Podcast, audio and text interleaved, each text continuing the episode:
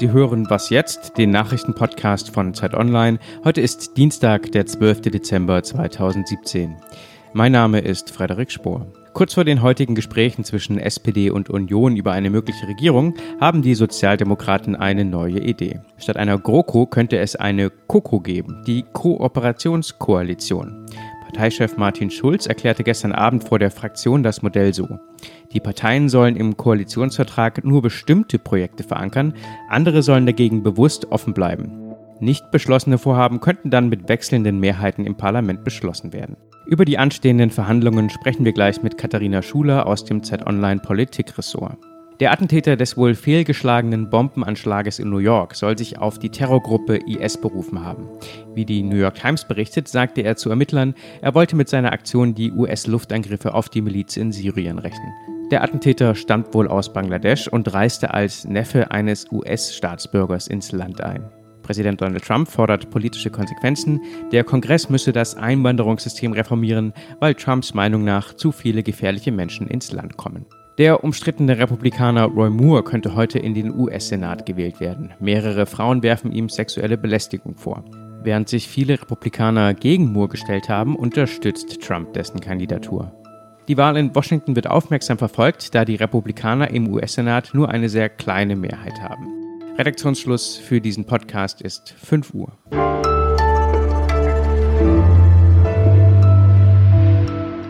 Auf geht's. Morgen wollen sich Union und SPD zu einem ersten offiziellen Gespräch zur Großen Koalition treffen. Mit dabei Kanzlerin Merkel, CSU-Chef Seehofer und der SPD-Vorsitzende Martin Schulz plus die Fraktionschefs. Jetzt also GroKo, weil es so schön war. Hm, bei der SPD war vor dem Parteitag letzte Woche völlig unklar, ob man überhaupt mitmacht. Und auch bei der Union gibt es genug, die eine Minderheitsregierung oder Neuwahlen lieber hätten. Katharina Schuler ist Politikredakteurin bei Zeit Online. Katharina, wer ist da jetzt der Stärkere? Also stärker ist im Moment auf jeden Fall die Gruppe, die jetzt erstmal versuchen will, eine große Koalition zu bilden. Ganz vorne an der Spitze dieser Gruppe steht die Kanzlerin selbst. Sie will und braucht äh, diese große Koalition. Sie hat das auch immer wieder betont. Sie will eine stabile Regierung und das sieht sie eben letztendlich im Moment nur durch eine große Koalition äh, zu gewährleisten.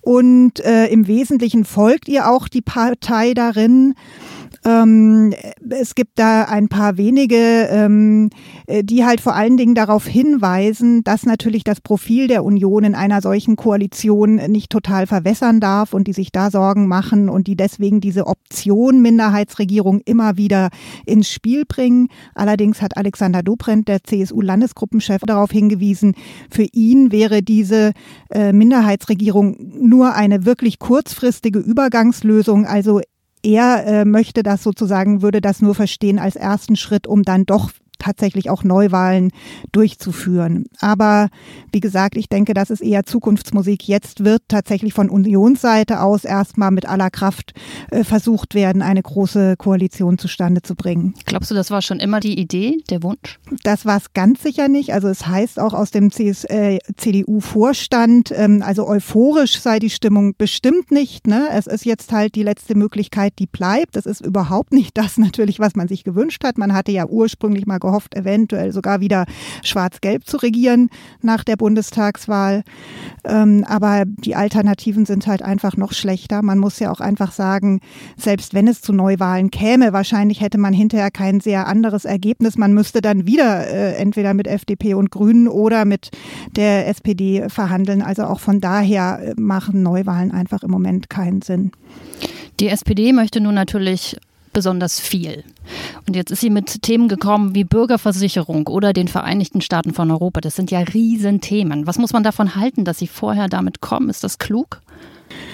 Ja, ich meine, ist ja vielleicht auch irgendwo normal, dass erstmal jeder seine Maximalforderungen äh, da ins Spiel bringt.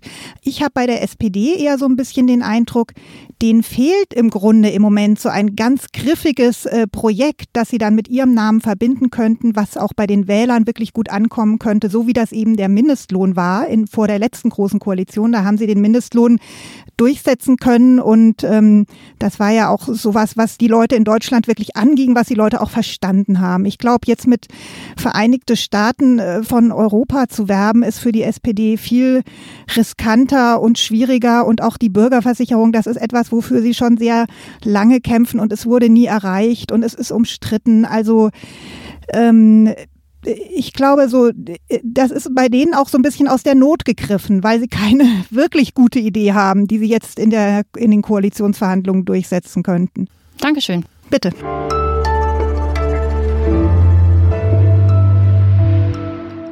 Und sonst so? Ab März können die Saudis wieder Filme im Kino schauen. 35 Jahre lang war das verboten und nun stellt die saudi-arabische Regierung wieder Lizenzen für kommerzielle Kinos aus. Auch Konzerte sollen bald wieder erlaubt sein. Und Frauen in Saudi-Arabien sollen in Begleitung Fußballstadien besuchen dürfen. Das ist ja im Jubel darüber, dass saudi-arabische Frauen bald Auto fahren dürfen, total untergegangen.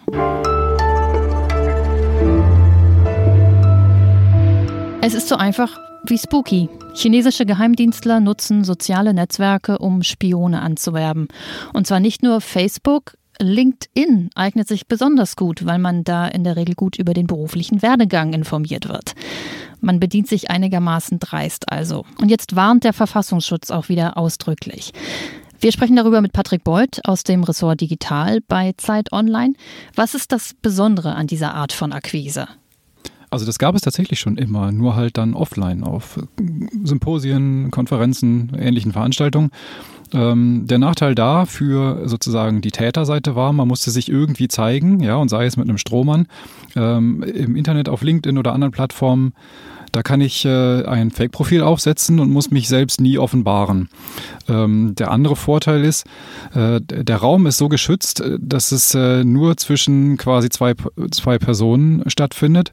Immer so unter Umgehung von Arbeitgebern oder ähm, Vorgesetzten, die auf einer Konferenz oder überhaupt irgendwo draußen in der Welt immer auch irgendwas mitbekommen könnten. Wer wird denn konkret gesucht? Also der Verfassungsschutz sagt, ähm, es sei der Versuch, äh, insbesondere von chinesischer Seite, Behörden, Ministerien, äh, also politische Einrichtungen zu infiltrieren. Ähm, aber äh, im Verfassungsschutzbericht heißt es immer auch schon, dass die Chinesen sehr viel Industriespionage betreiben. Und da sind dann äh, die möglichen Ziele in Forschungseinrichtungen oder Unternehmen. Was geben diese Leute von sich preis? Also es gibt ein ganz schönes Beispiel ähm, aus den USA, nachdem äh, die ganzen Snowden-Dokumente öffentlich wurden. Da standen ja wahnsinnig viele Codenamen von NSA-Projekten drin. Und so nach und nach hat man dann anhand der Unterlagen rausgefunden, was ungefähr mit diesen Projekten äh, passieren sollte, also wo, wozu die da waren. Und äh, dann haben Aktivisten nach diesen Codenamen äh, auf LinkedIn gesucht und haben rausgefunden, Tausende von Mitarbeitern oder Zuarbeitern der NSA haben diese Codenamen in ihren LinkedIn-Profilen äh, gesetzt, sodass man irgendwann äh, sehr schön nachvollziehen konnte, wie viele Leute arbeiten an so einem Projekt, äh, wofür ist es gut und ähm, das war so rum natürlich nie gedacht. Und im Fall der NSA ist es dann halt einmal richtig schief gegangen. Jetzt kann man sich ja eigentlich vorstellen, dass wenn man NSA-Mitarbeiter ist oder war, dass man bestimmte Dinge nicht preisgibt. Und das hat so auch ein bisschen was, äh, bisschen was Dämliches, wie wenn ich meinem Sohn sage, mit 14 äh, beim Gaming, sag bitte nicht online deine komplette Adresse oder deinen Nachnamen, damit man dich nicht finden kann. Ähm, sind wir auch als Erwachsene, also auch als berufstätige Erwachsene, immer dem Internet noch nicht so richtig gewachsen in der Nutzung? Kann das sein?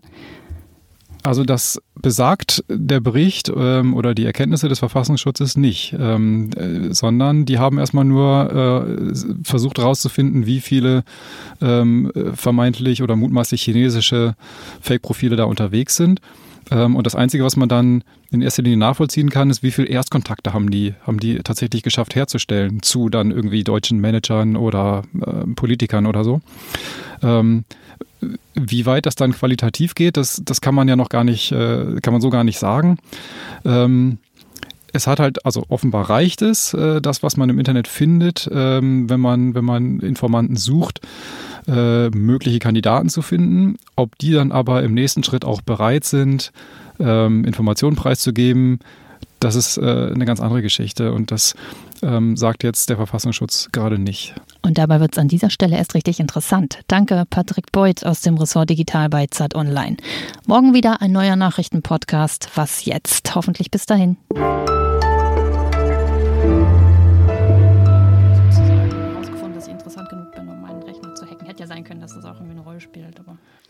Bericht steht davon nichts.